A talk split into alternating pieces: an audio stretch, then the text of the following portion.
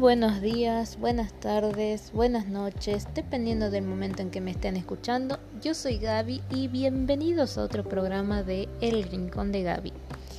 No tengo excusas, esta vez simplemente me desaparecí, pero ahora volví con un tema que quería hablar desde hace mucho y ya por fin me di el tiempo para organizarme y todo y todo el lío, organizarme entre comillas. Y acá me tienen, este programa va a tratar sobre la nueva serie de Netflix que se estrenó en Navidad, es decir, el 25 de diciembre, hace poquitos días, y esta serie es Los Bridgerton. Tengo que decir que estoy muy contenta al ver que está en una de las series más vistas y eso me da esperanzas de que empiecen las grabaciones, como bien leí en algunos rumores, ah, en enero del 2021 más probablemente febrero, y que la segunda temporada sucesivamente se estrene en diciembre del 2021. En fin, ¿por qué quería hablar de esto? Porque Los Bridgerton es una saga de Julia Quinn que yo amo, por decirlo así, que yo amo, que yo adoro, que yo releo por lo menos una vez al año si no es más. No, en realidad con una relectura estamos bien. en fin, eh, es una saga que yo no sabía que iba a tener adaptación porque empezó así. Estaba en medio de la cuarentena, junio, julio aproximadamente, y yo les recomendé esta saga a una amiga. Y la cosa es que cuando se la recomendé, tomé la iniciativa también para leerla junto con ella, o mejor dicho, releerla y bueno, recordar por qué Julia Quinn es una de mis escritoras favoritas y por qué cuando a mí me preguntan, Gaby, ¿qué saga de romance me recomiendas o qué libros de qué autora me recomiendas? Julia Quinn es una de las primeras que se me viene a la mente así de una. En fin, estábamos ella leyendo y yo releyendo la saga y ella me manda un mensaje diciéndome, Gaby, ¿sabías que los Bridgerton va a tener adaptación? Y yo, ¿what? No me lo esperaba, sinceramente no me lo esperaba, fue una noticia que me alegró el día, el año, hasta que vi quiénes, quiénes estarían a cargo de esta adaptación. Netflix. Bueno, eh, como sabrán, Netflix no tiene un buen historial en lo que se refiere a la adaptación de series, de novelas o lo que sea. No tiene una buena reputación y bueno, la herida que yo, digamos, tengo abierta desde y que es una, una bronca guardada, básicamente, es con la adaptación que hicieron de Death Note. Es decir, fue un desastre, un desastre, pero no voy, no voy a hablar de eso. Cuando vi que Netflix iba a hacer la adaptación, entré en pánico, empecé a sudar frío porque dije, ay no, no, no, no, no, no, no. Después del pánico inicial tomé un respiro, entré en modo zen y dije, no, no, esperemos hasta que el producto final esté finalizado valga la redundancia, esperemos hasta el estreno del tráiler, por lo menos para empezar a decir si la, adaptación va a ser un desastre o no. Y he de decir que con la salida del primer tráiler sí empecé a entrar en pánico por algunas cositas que no, no voy a sacar a relucir ahora, pero la cosa es que entré un poquito en pánico, pero una vez más tomé un respiro y dije no esperemos hasta que la serie se estrene, no saquemos conjeturas, esperemos. Y cuando salió el segundo tráiler, mis esperanzas se renovaron un poquito más porque quedé encantada con la ambientación. Ya en el primer tráiler ya que ya estaba encantada, digamos, por la ambientación, por los vestuarios, por lo que digamos nos estaban dando este primer vistazo, uno se, yo me generé mucha ilusión, más expectativas a la hora del estreno. Así que bueno, decidí darles el beneficio de la duda y cuando se estrenó la serie, efectivamente el 25 de diciembre, entré con pocas expectativas. Es decir, traté de mentalizarme de que debía ver la serie con tranquilidad, sin pensar en los libros, me fue inevitable, inevitable para una lectora que releyó la saga o relee la saga por lo menos una vez al año desde hace siete años, no desligarse de los libros una vez que se ve la serie. Pero en fin, en resumen, este programa, esta primera parte, se va a tratar de la serie desligada de los libros. Y el segundo bloque, ahí sí, prepárense porque si vienen unos spoilers hermosos, unos análisis, voy a tratar de que no sean tan largos. Análisis sobre los personajes y con spoilers de los libros. Ahora va a haber spoilers, o quizás sí, quizás no, pero ya de quienes vieron, vieron la serie en sí, ¿verdad? En fin, la serie por sí sola, y para quienes no la hayan visto, trata la historia sobre los Bridgerton, que son una familia de la época de regencia, una familia de ocho hermanos que tienen la particularidad de que sus nombres están organizados en orden alfabético. Anthony, Benedict, Colin, Daphne, Eloise, Francesca, Gregory y Hyacinth. Creo que lo dije bien, Hyacinth. I don't know, porque mi inglés es very malo y de hecho con mi amiguis ah, le decíamos de cariño a, a la Jacinta, porque Hyacinth eh, traducido quiere decir Jacinto. En fin, eh, le decíamos con cariño a la Jacinta. La curiosidad de esta saga también en sí es que, bueno, lo lógico habría sido que Julia Quinn optara por empezar eh, alfabéticamente, es decir, por Anthony, pero no. Eh, Julia decidió empezar por la D, es decir, por Daphne, y la verdad que fue una buena elección porque nos introduce a la familia Bridgerton, perdón, Bridgerton de una manera muy amena y bueno, la serie captó eso. Vemos a nuestra querida Daphne en su primera temporada en sociedad, con todas las expectativas, con todos los nervios, de, de ser la primera, bueno, de la familia en entrar en sociedad al ser, la mayor.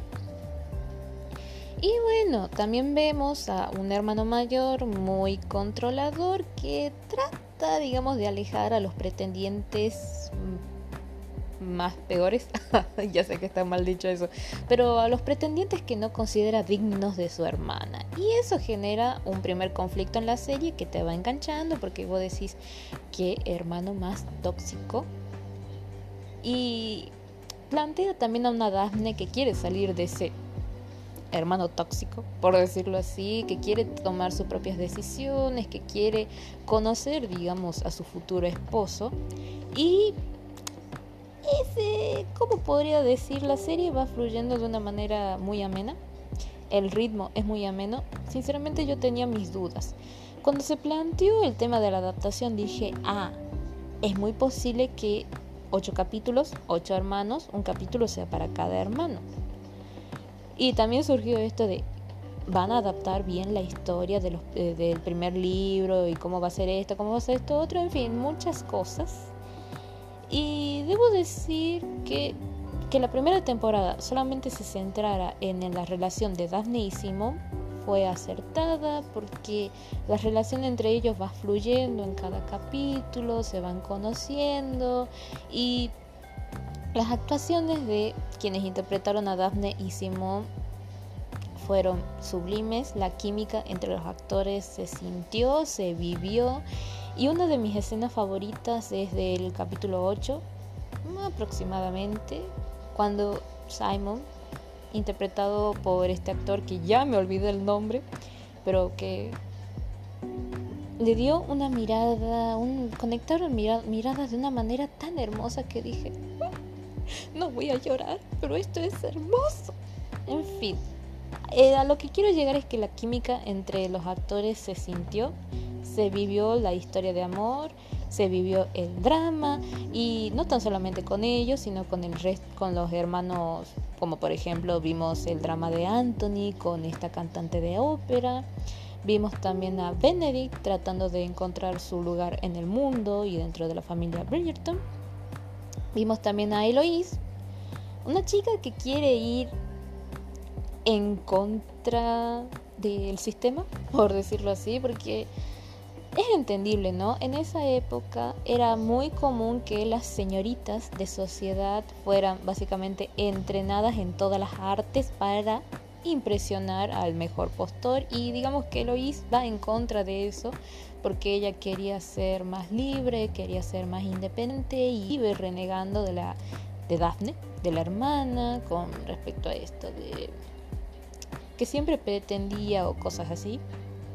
Y fue un buen contraste.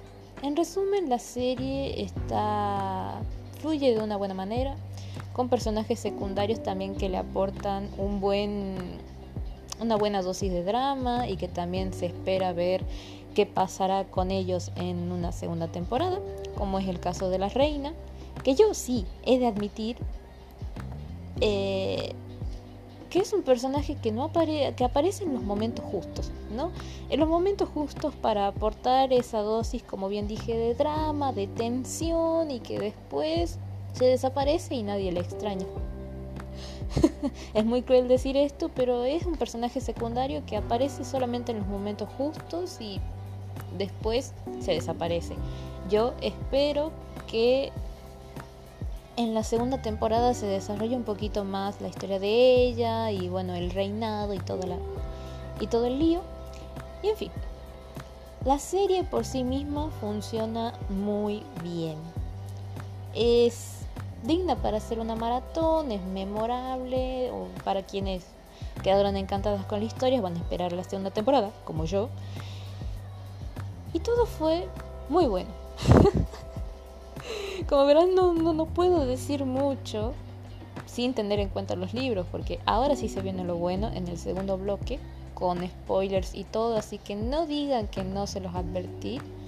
Pero en fin, para quienes no hayan, eh, hayan entrado a la serie o quieran entrar a la serie sin, tener, eh, sin haber leído la saga, la van a disfrutar mucho. Eh, es bastante entretenida, como bien dije, el ritmo de la serie va muy bien, la pareja también es muy entrañable, los demás hermanos también son muy entrañables, personajes secundarios, etcétera, etcétera, etcétera.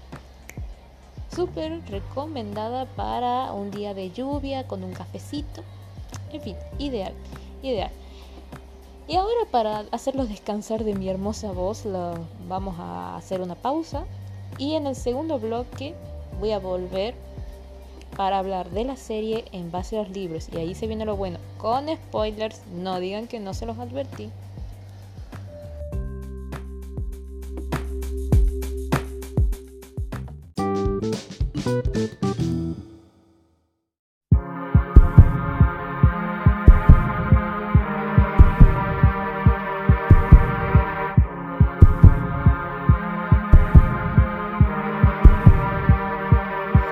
He said, let's get out of this town Drive out of the city, away from the crowds I thought heaven can't help me now. Nothing lasts forever.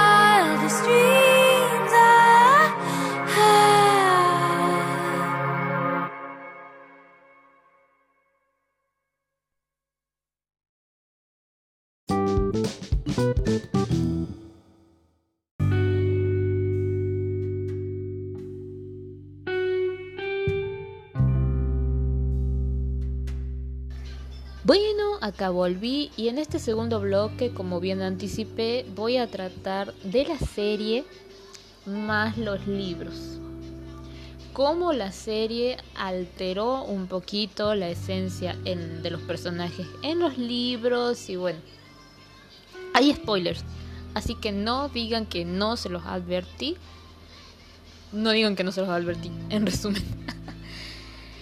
Cuando vi un poquito retomando lo que dije en el bloque anterior, cuando vi esta noticia de la adaptación, lo primero que pensé fue, por favor, no alteren la esencia de los personajes.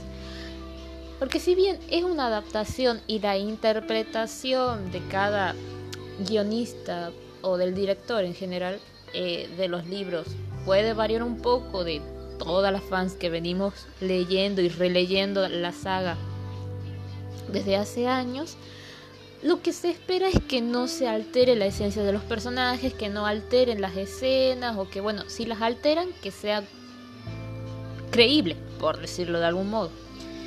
Y en fin, eh, cuando entré a ver la serie,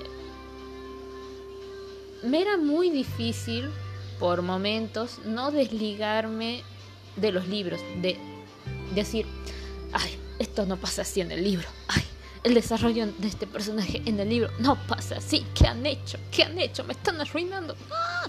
En fin, en un momento después como que mi mente se alejó, por decirlo de algún modo, me, me, alejé, me desconecté, dije, Gaby, desconectate y disfruta la serie. Y por suerte, sin darme cuenta, pude hacer eso.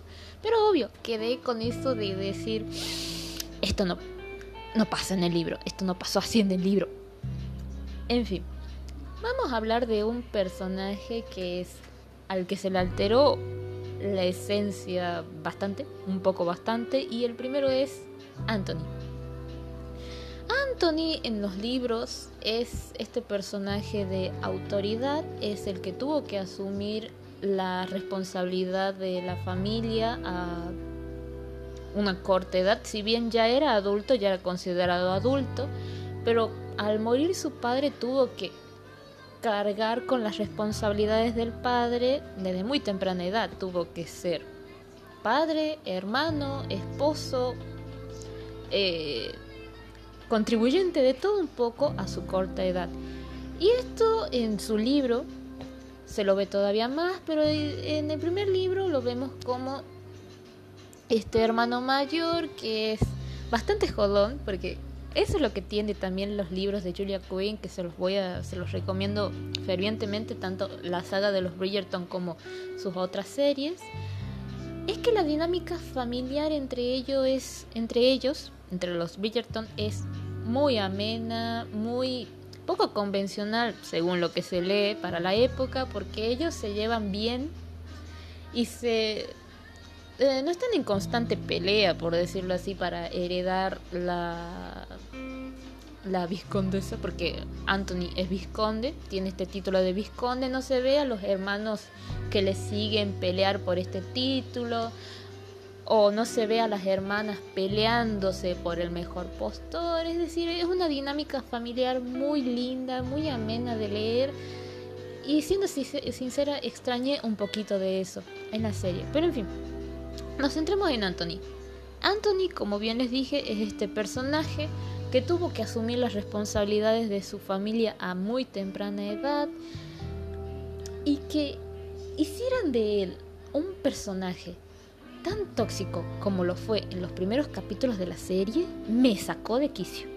Fue como, ¿pero qué ha pasado? ¿Qué te ha pasado, Anthony? ¿Antes eras chévere? ¿Antes me caías bien? Todo se justifica, por supuesto, porque su desarrollo en la serie va evolucionando, no queda estancado como ese hermano mayor que quiere dictaminar sobre la vida de Daphne. Por suerte eso cambia. Y por suerte vemos que eh, sí, eso cambia.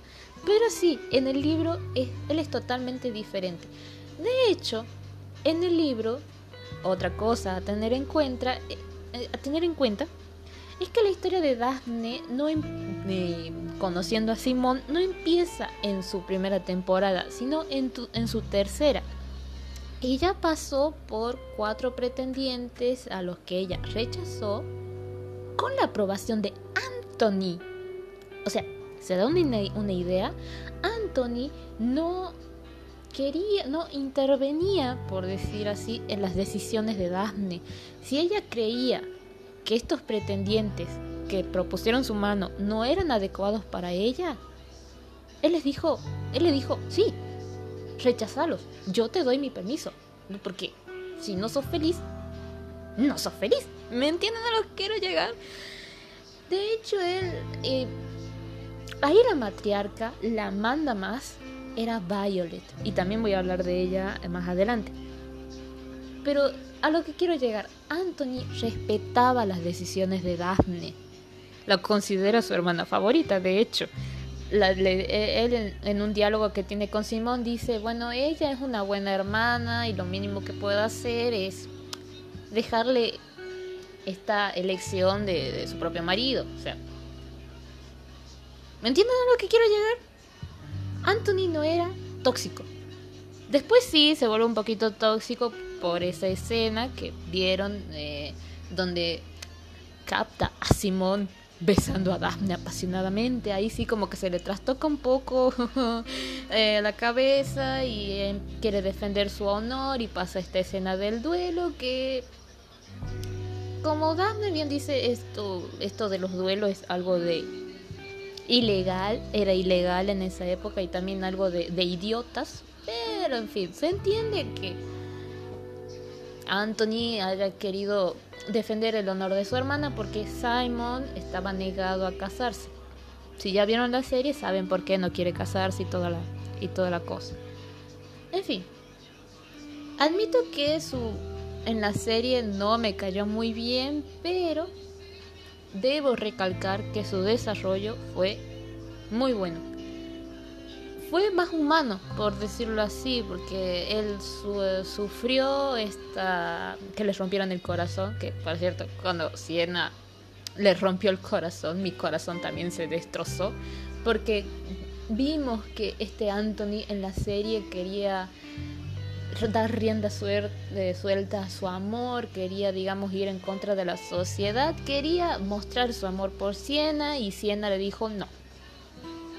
La verdad que fue una buena dosis de drama para la historia de él y que, digamos, va a hacer que él sea este personaje que no cree en el amor, por lo que vemos en el último capítulo, y que en la segunda temporada esto cambie con la llegada de Kate, que es su amorcito en, en el libro también. Así que eso es todo lo que puedo decir de Anthony. Si bien su desarrollo en la serie me sacó de quicio porque dije, Anthony, sos Chernobyl. No, no eras así en el libro. Pero lo justificaron bastante bien. Ahora, otro personaje, el que sigue, porque no puedo no hablar de ella, es Violet. Violet Bridgerton. La madre de estos ocho hermanos tan únicos y divinos, hermosos. En la saga Violet es este personaje, esta matriarca, que lo único que quiere es la felicidad de sus hijos que no le importa si sus hijos no se casan con el, con el conde, con el duque o, o con una condesa, con una duquesa o con lo que sea. No, le, no está, digamos, en busca de ascender más socialmente.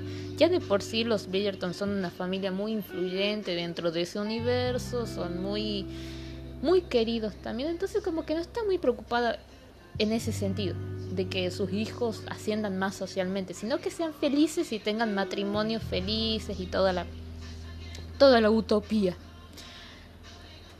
Y también es un personaje al que los hijos acuden o digamos que Violet aparece en estos momentos más mmm, ¿cómo podría decirlo? más conflictivos de los hermanos y cuando ella aparece es como que les da un momento de epifanía. Les dice no tanto lo que quieren escuchar, sino que les dice una verdad de ellos mismos que ni ellos sabían y ayudan a, digamos, ayuda a que vean la luz. Y es un personaje que yo amo, amo a Violet Bridgerton. Es uno de mis personajes favoritos de toda la saga y me molestó de sobremanera que su desarrollo en la serie no fuera así. Por momentos sentí que Violet era una madre que no sabía qué hacer. No la puedo culpar. Hubo situaciones que sí.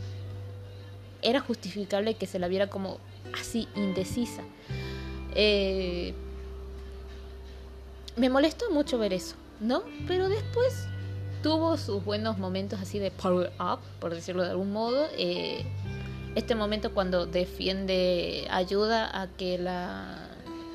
Eh, ¿Cómo era? Perdón, perdón.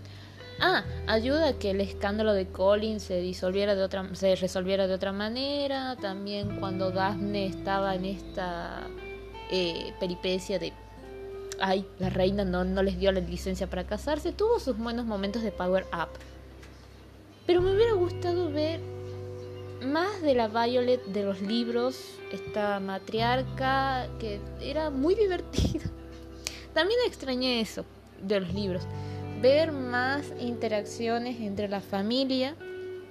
La serie lo, lo compensó con breves momentos donde aparecen todos los Bridgerton, en especial los más chiquitos, jugando con los grandes, pero aún así se extrañó ciertas escenas, como por ejemplo la escena donde ellos van a una especie de mirador y va, va, Simon con ellos y hay una escena muy graciosa. Extrañé mucho de eso, extrañé mucho esas escenas en la serie y no me gustó mucho cómo plantearon a Violet, aunque tuviera sus momentos más power up, por decirlo de algún modo, pero no es la Violet de los libros, no le sentí así, por momentos no. Aunque debo destacar que, bueno, por eso les digo que viene con spoilers. ¿Vieron esa escena donde Violet le tiene que explicar a Daphne cómo es el tema de la concepción y la noche de bodas? ¿Pasa algo así en el libro? Violet no puede decirle a su hija cómo es el tema de la creación de los bebés. Y Daphne después, cuando vive este momento dramático donde descubre por qué Simón no puede tener hijos, o sea, porque él mismo no quiere, y ahí le reclama a su madre de que si le hubiera dicho cómo era el tema de la concepción antes, ella se habría evitado todo ese sufrimiento. Es algo que en el libro no pasa porque pasa por alto, porque Daphne resuelve esto sola, por decirlo de algún modo, y me pareció muy bien ese reclamo. Fue como que Sí, en el libro era digno de que Daphne le reclamara a su madre esta falta de información. Pero en fin, fue un buen desarrollo. Fue un buen desarrollo si uno no tiene en cuenta cómo es su desarrollo eh, en la saga. Otro personaje que también me, me, trastocó, me, me, sacó de quicio un poquito, fue Eloís. Eloís en los libros no es este personaje que quiere ir en contra, digamos, del sistema. No tan así, no tan así. Y tampoco está peleando constantemente con su hermana. No, a lo sumo tenían esas peleas típicas de hermanas, pero Eloís en la serie le reclama a Daphne que sea esta chica que quiere, bueno, presentarse en sociedad y, bueno, pasearse para, en busca de un marido. Me molestó un poco. Me molestó, pero después lo fui asimilando y dije, bueno, esta es otra mirada que le quisieron dar a la serie. Eh, al final del desarrollo de Lois es bastante bueno y lo único que me queda es esperar a la segunda temporada para ver cómo sigue su desarrollo. La verdad que es un personaje que en la serie la tenés que ir queriendo de a poquito. Tiene sus momentos de que apoya a su hermana, que no, no, la está, no la está peleando, y eso es bastante valorable, porque son hermanas al fin y al cabo. Así que, ahí vamos bien. Eloís, vamos bien. Ahí Benedict me agradó esto de que... Eh, ¿Cómo decirlo de algún modo? Que la poco que se vio de él se centrara en esta búsqueda de su de su camino en la vida. Esto en su libro lo vemos también, de que él se considera como el número dos. O sea, el segundo hermano Bridgerton y que no, como que no encuentra su camino eh, en la vida, ni qué papel tiene en su familia, porque todo, todas las responsabilidades las carga Anthony, y en fin. Me gustó que se empezara a desarrollar el camino de él en la vida en esta primera temporada, así que no tengo mucho para decir, salvo esperar con muchas ansias a ver cómo, cómo van a hacer que conozca a Sophie, porque en el libro, cuando conoce a Sophie, es épico. Si van a leer el libro, van a se van a dar cuenta que es como la historia de Cenicienta, pero en la época de regencia y no es que el príncipe tenga que andar probando el mismo zapatito en las personas. No, no, no, no, no. Esta Cenicienta pierde otra cosa. Y en fin. A ver, ahora pasemos a los personajes secundarios que no están en los libros o que no tienen tanta relevancia en los libros como lo sacaron ahora en la serie. El primero es la reina. Creo que en el primer bloque dije que ella aparecía en los momentos justos para aportar algo de drama y después cuando no aparece más nadie la extraña. Pero aún así eh, no aparece en los libros. En resumen, no aparece una reina, no aparece un rey, creo que fue un personaje, un personaje que añadieron para, como bien dije, dar más drama o para que se espere otro desarrollo en la segunda temporada. Cuando la vi en el cast dije, ¿qué hace? ¿Por qué hay una reina? ¿Por qué? Aún así, en la serie funciona bastante bien, pero en los libros no está. Al igual que Siena. Siena no está en los libros, pero le aporta un buen desarrollo para el personaje de Anthony. Más allá de que siempre se estaban dando traca traca cada vez que se encontraban, pero en fin, esa es otra historia. Fue un buen añadido, un buen añadido, pero que no está en los libros. Así que en la segunda temporada no la voy a extrañar, al menos que aparezca para formar una especie de triángulo amoroso, pero no creo. No sé. En fin, ah, me olvidé de un hermanito. De Colin. Óyeme, Colin. Hablemos de Colin. Este tercer hermano que tiene esta historia de amor desafortunada en la serie y que no pasa así en el libro. En la serie representaron este espíritu de Colin porque Colin siempre es el hermano más eh, chistoso el más eh, desenfadado de toda, la, de toda la familia, que siempre aporta eh, un buen chiste o que le encanta hacer sonreír a los demás. Eso está en la serie. Pero mm, su historia de amor con Marina Thompson no está, no existe en los libros. Y eso me trastocó un poco. Por no decir mucho, porque Marina Thompson es en realidad en los libros una prima lejana de, la de los Bridgerton. Y acá en la serie la hacen como también una prima lejana, pero de los Fate Dreamtown. Creo que lo dije bien. Y la verdad que sí. Marina le aporta una buena dosis de drama, de, bueno, de conflictos. La amistad que surge entre ella y Penélope también fue muy bonita y bueno, eh, afectó también al desarrollo de Penélope. Fue una buena dosis de drama, pero no, no tiene tanta relevancia en los libros. ¿Por qué? Porque Sir Philip, como lo vieron aparecer en, en, en el último capítulo, sí es esposo de Marina y de hecho la historia de amor entre ellos surge de la misma manera. Pero Sir Philip es en realidad el pretendiente, digamos, eh, el amor, para, para resumir, de Eloís.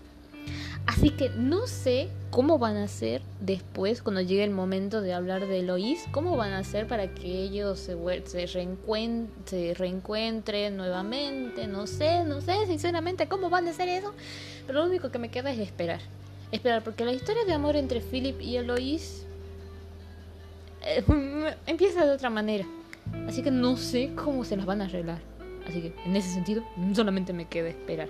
Y en fin, la cosa que me alteró un poquito que hicieran a Marina Thompson el interés amoroso de Colin, pero ah, al fin y al cabo le aportó su buena dosis de drama a la serie, algo, ah, un condimento extra, necesario, necesario, sí, sí, sí, pero que en los libros no pasa así. En resumen, eso no pasa así, pero en fin. A ver, ¿de quién me queda hablar? Y bueno, para no hacerla muy larga, porque veo que ya son 20 minutos, 27 segundos hablando de esto. Por último vamos a hablar de Lady Whistledown, esta escritora anónima que habla sobre, de una manera muy locuaz, desenfadada e irónica, filosa. Ay, vean esos epítetos que me mandé. Eh, sobre la sociedad y lo que la caracteriza de otras columnas de Chimentos es que ella no tiene problema en poner los nombres completos de las personas involucradas. Y eso, bueno, le da su dosis de picante a las mañanas británicas, por decirlo de algún modo. Entonces, bien, cuando vi en la serie, en el cast, básicamente, Lady Whistledown iba a ser Julie Andrews, dije, ok, Ok, solamente te perdono porque es Julie Andrews. Y fue una grata sorpresa escucharla narrar, bueno, la columna a lo largo de los capítulos porque Lady Whistledown, tanto en la saga como en otras sagas, porque sí, digamos que Lady Whistledown hace su cameo en otras series de, de Julia Quinn, es un personaje muy importante. Ella a lo largo de... A ver, déjenme contar. Del libro de Anthony, Benedict, Colin, Daphne, Eloise, Francesca, Gregory. En fin, a lo largo de esos libros eh, te da como un resumen del capítulo. Por decirlo así, porque te cuenta que, fue, que es de la, de la vida de ese hermano en ese momento, de una manera muy divertida, muy amena y en fin es un personaje muy importante. Entonces yo esperaba un, eh, esperaba que me sorprendiera y sí me sorprendió. la voz de Julie Andrews es, es muy cautivante, por decirlo así. Y bueno, es este personaje anónimo que no es hasta el capítulo 8 que se revela quién es. Y bueno, ¿quién es esta misteriosa Lady Whistledown? Ni más ni menos que Penélope Featherington. Creo que la dije bien el nombre.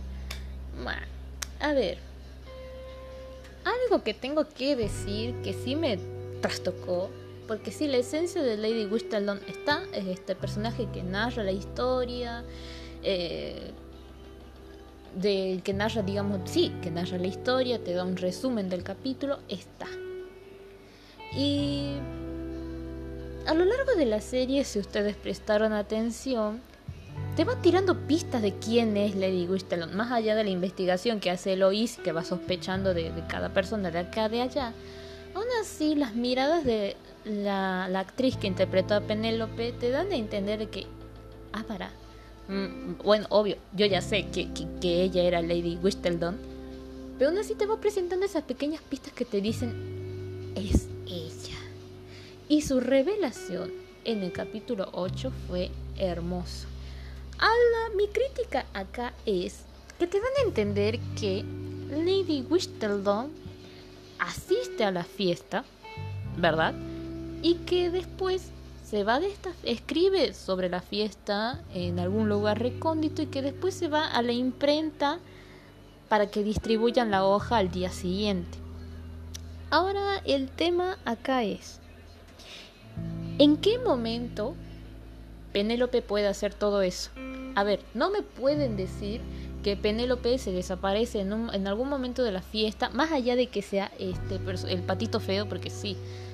En los libros te la presentan a Penélope como el patito feo, que nadie le invita a, nadie invita a bailar y que está en un rincón ahí alejada, solitaria, etcétera, etcétera.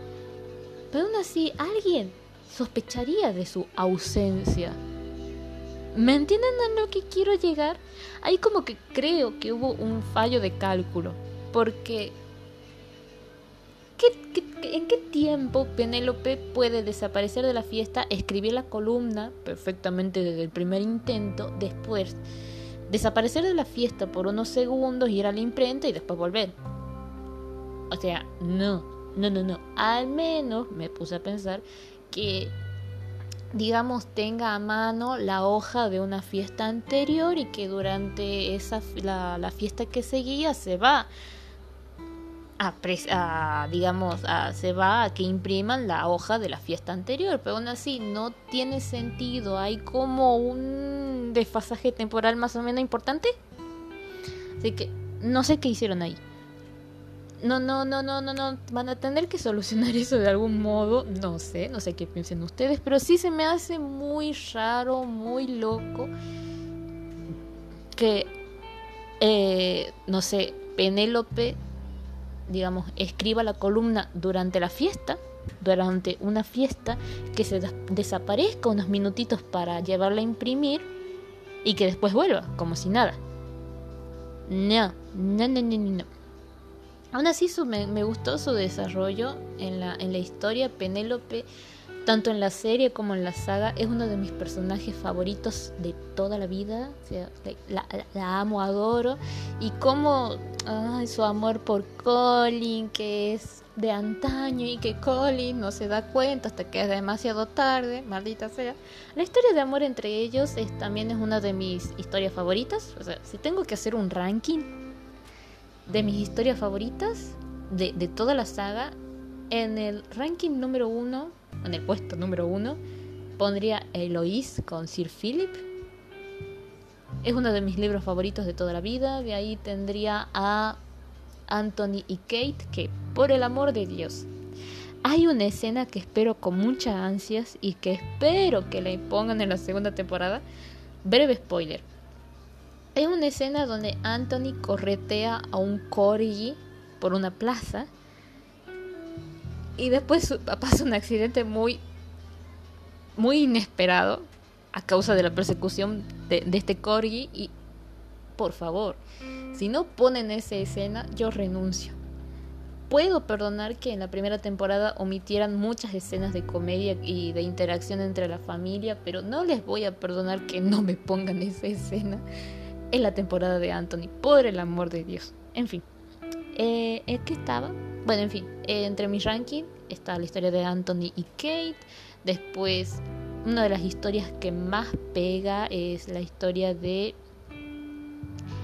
Francesca y Michael. Digamos que Francesca la sufrió bastante, es una de las historias más dolientes dentro de, de la saga de los Bridgerton. Eh, después... Una de las historias, sí, también más dramáticas la tiene Daphne y Simon. ¿Y quién más? ¿Quién más? Bueno, la historia de Gregory es también bastante particular, bastante entretenida, pero no es de mis libros favoritos dentro de la saga. Si bien su historia es bastante entretenida, pero no es de mis favoritos. He dicho, caso cerrado. La historia de Jacinta también, perdón, Jacinta. Me quedó así del apodo que, que le di. Pobrecita la Jacinta. De Jacinta también es entretenida. Es la última de las hermanas, así que se espera un cierre de saga muy ético y sí, tiene un buen cierre. Y en fin, ya, ya me fui el bla bla bla por, por demás. Eh, espero que les haya gustado este regreso y no sé, pasen un buen fin de año y ya veo si puedo resurgir en otro momento para hablarles de otra serie. No podía pasar por alto esta porque es una de mis sagas favoritas y estaba esperando la adaptación con muchas ansias. Así que, bueno, por ahí lo, lo dejo por acá. porque si sigo hablando de esto voy a estar como una hora y ya se van a cansar, no los quiero aburrir. Así que espero que pasen un buen fin de año y ya veo en qué momento puedo surgir con otra temática o si quieren que hable de otra serie de Netflix, no tengo ningún problema. Vivo para ver series. espero que pasen un buen comienzo de semana y que un buen fin de año y que el año que viene sea mejor. Por Dios, que ya termine este año. En fin, muchos besos. Chao, chao.